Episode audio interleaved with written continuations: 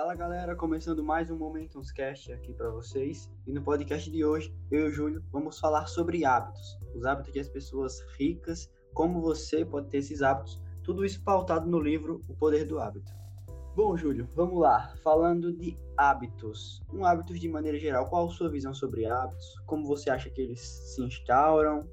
E como você vê que a gente pode colocar hábitos bons na nossa rotina? Bom, de maneira geral, quando a pessoa procura por hábitos, normalmente é, se procura para tirar um hábito ruim e substituir por um melhor.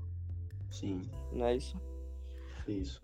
Assim, de maneira geral, eu entendo que o hábito é, os hábitos em si sempre estão na nossa vida e a gente não percebe.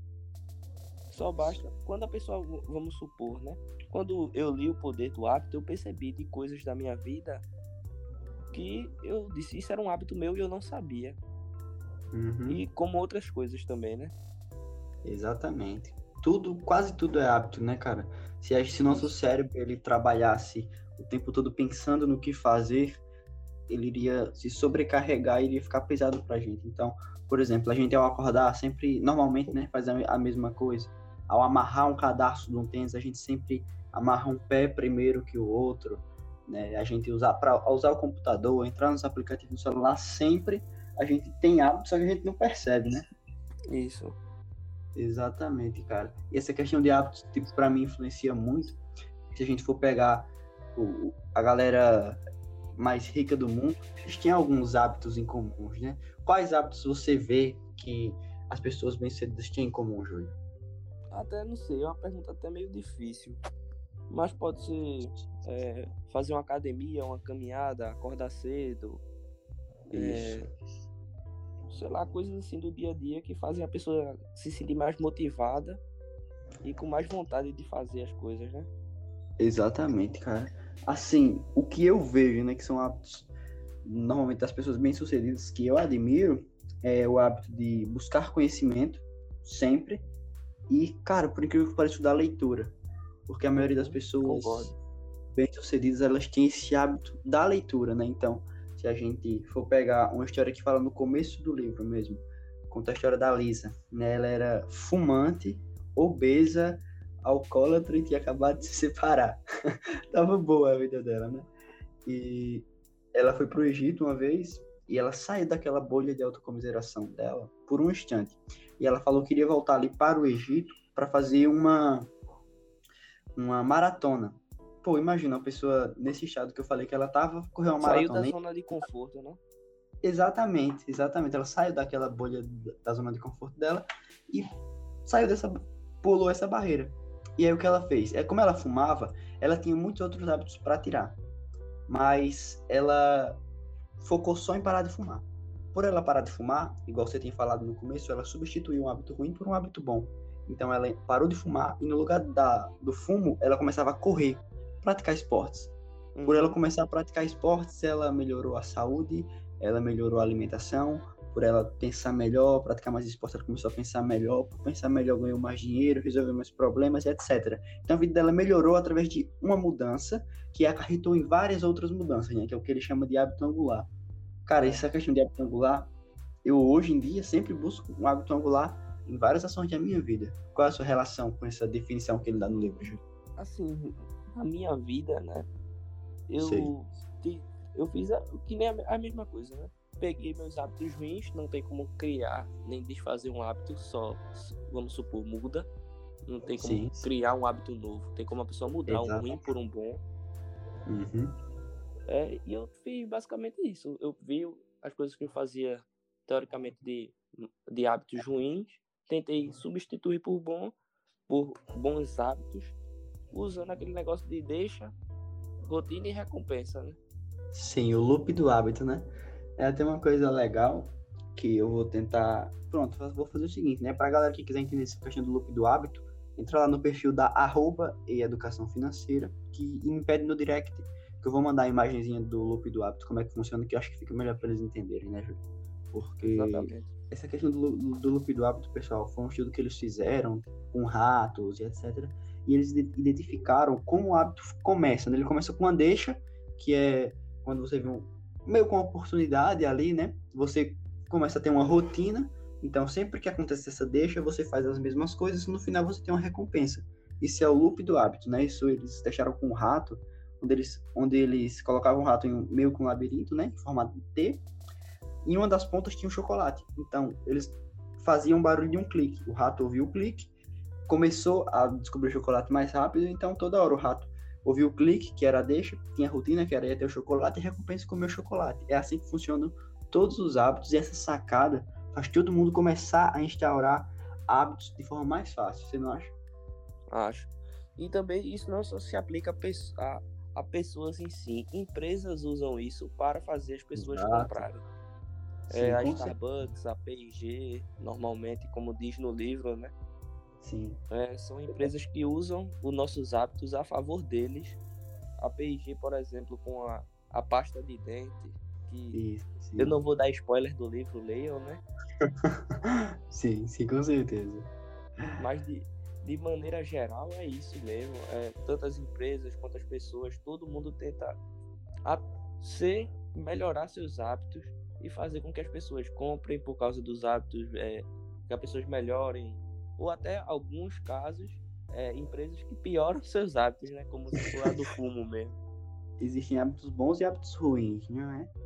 É, é. Cabe a cada um de nós escolher o que vai seguir. Mas em relação ao que você falou, não vou dar spoiler também, mas vou falar um pouquinho mais, né? O livro fala de Claude Hopkins, que foi um maior mar marqueteiro daquela época e até hoje, né? Por exemplo, vou falar algumas marcas, igual o Júlio já tinha falado aqui, né? Da P&G, etc. Mas algumas marcas que Claude Hopkins ele dirigiu campanhas de marketing foi, por exemplo, a Palmolive, a Quaker, a Goodyear, aquela marca de pneus, né? Então, pô, o cara, ele foi responsável por coisas que existem até os dias de hoje, tudo usando o loop do hábito, porque da parte de dentro, por exemplo, ele encontrou uma deixa, colocou a rotina nas pessoas e fez a recompensa. Aí, para vocês entenderem, ou lê o livro, ou então pede lá no perfil da EI, que eu mando também essa imagem, essa outra imagem aí, pode pedir lá. Mas, Júlio, voltando a gente aqui, eu queria que você me dissesse o melhor hábito que você acha que você tem, o hábito que foi mais difícil de você deixar e o hábito que foi mais difícil de você aprender. Na minha mente, assim, é até difícil responder. Assim, um hábito que eu consigo instaurar bem é a prática de esportes, né? É, Sim, eu consigo viver um dia sem praticar um esporte. Isso é um hábito até que muito bom, né? Com certeza. É, para saúde, para mente e tudo mais. Porque quando você cuida da saúde corporal, a mental também é, é muito afetada por bem. Uhum, isso. É... E um hábito que foi ruim de deixar, que você se lembra assim? Cara, eu tô pensando aqui, mas é difícil de lembrar. Sei, sei. Eu vou falando até um, um meu aqui, né? Enquanto é, você pronto. pensa aqui. Fala um teu aí. Um, um, hábito meu, que é bom também, eu acho que é a prática de esporte, né? A gente joga futebol, pratica outros esportes, é um hábito bom. Um meu que foi muito difícil de deixar foi o de estar tá comendo besteira, cara porque eu sei que é um hábito que afeta muito tanto nossa saúde mental quanto a corporal, até principalmente a corporal, né? No meu caso eu sentia demais. Mano, deixar de comer tanta, tanto, tanto açúcar. Não, não, eu, eu como açúcar, né? Deixar de comer muito açúcar em grande quantidade, isso me ajudou. Eu vejo que me ajudou. Acho que foi um hábito ótimo que eu, que eu deixei de. Um hábito ruim que eu deixei de ter, porque se transformou em um hábito bom que é, por exemplo, comer apenas final de semana essas coisas com mais açúcar, mais gordura, e acaba que elas ficam melhores, né? Quando a gente tem uma escassez delas e tem uma dose pequena, a gente já acha até melhor, né? É, eu até foi uma boa uma boa deixa para mim, porque esse negócio do, do açúcar em si, é, há, há seis meses, né, eu fui diagnosticado com pré-diabetes, né? Então, de, é eu fui obrigado, obrigado a deixar de comer o açúcar, né? Então foi meio Sim. que um hábito mesmo que eu deixei de, de lado. De, foi um hábito de sempre comer besteira, sempre comer açúcar. Eu fui obrigado a deixar isso, né? Eu não fiz isso da maneira boa, descobri na maneira ruim, né? Graças a Deus hoje então, eu não, não tô mais. É, graças a Deus. Porém, é um hábito ruim que você foi colocando aos poucos e que é difícil de deixar, né?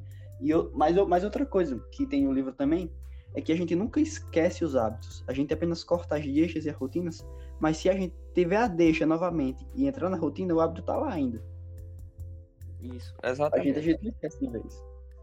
É o exemplo- substituir, né? Que nem a gente tá falando. Um exemplo, se a deixa pra comer o chocolate é, sei lá, vamos supor, depois do almoço eu sempre como um, um pedaço de chocolate. Aí, aí você sabe que o chocolate tá ali, vai pra outro canto, toma água, sei lá, faz alguma outra outra recompensa, né? Tenta deixar Exato. outra recompensa. Come algo Exato. mais saudável, que seja um pouco Sim. adocicado. Nesse caso que você falou, seria deixar a deixa, deixar a rotina, trocar só a recompensa, né? Que seria Uhum, Hum. exatamente. no deixa, caso. a- deixa a rotina e só trocar a recompensa. Testar novas recompensas até você achar uma que esque- faça você esquecer do chocolate. Bom, pessoal, então todo esse conteúdo de muito valor que a gente passou aqui foi pautado no livro O Poder do Hábito, né? Então, para uma leitura completa, você entender melhor, você estudar realmente o tema de hábitos a fundo, e a gente recomenda do fundo do coração que vocês comprem o livro O Poder do Hábito, e mais uma vez ele está com desconto na descrição do podcast, e o Júlio agora vai fazer a divulgação das nossas redes sociais. Bom, galera, é, nos sigam no Instagram, arroba momentos underline, no Instagram também, e educação financeira, no TikTok, arroba momentos underline, e é isso. É Até isso, a próxima. pessoal. Valeu.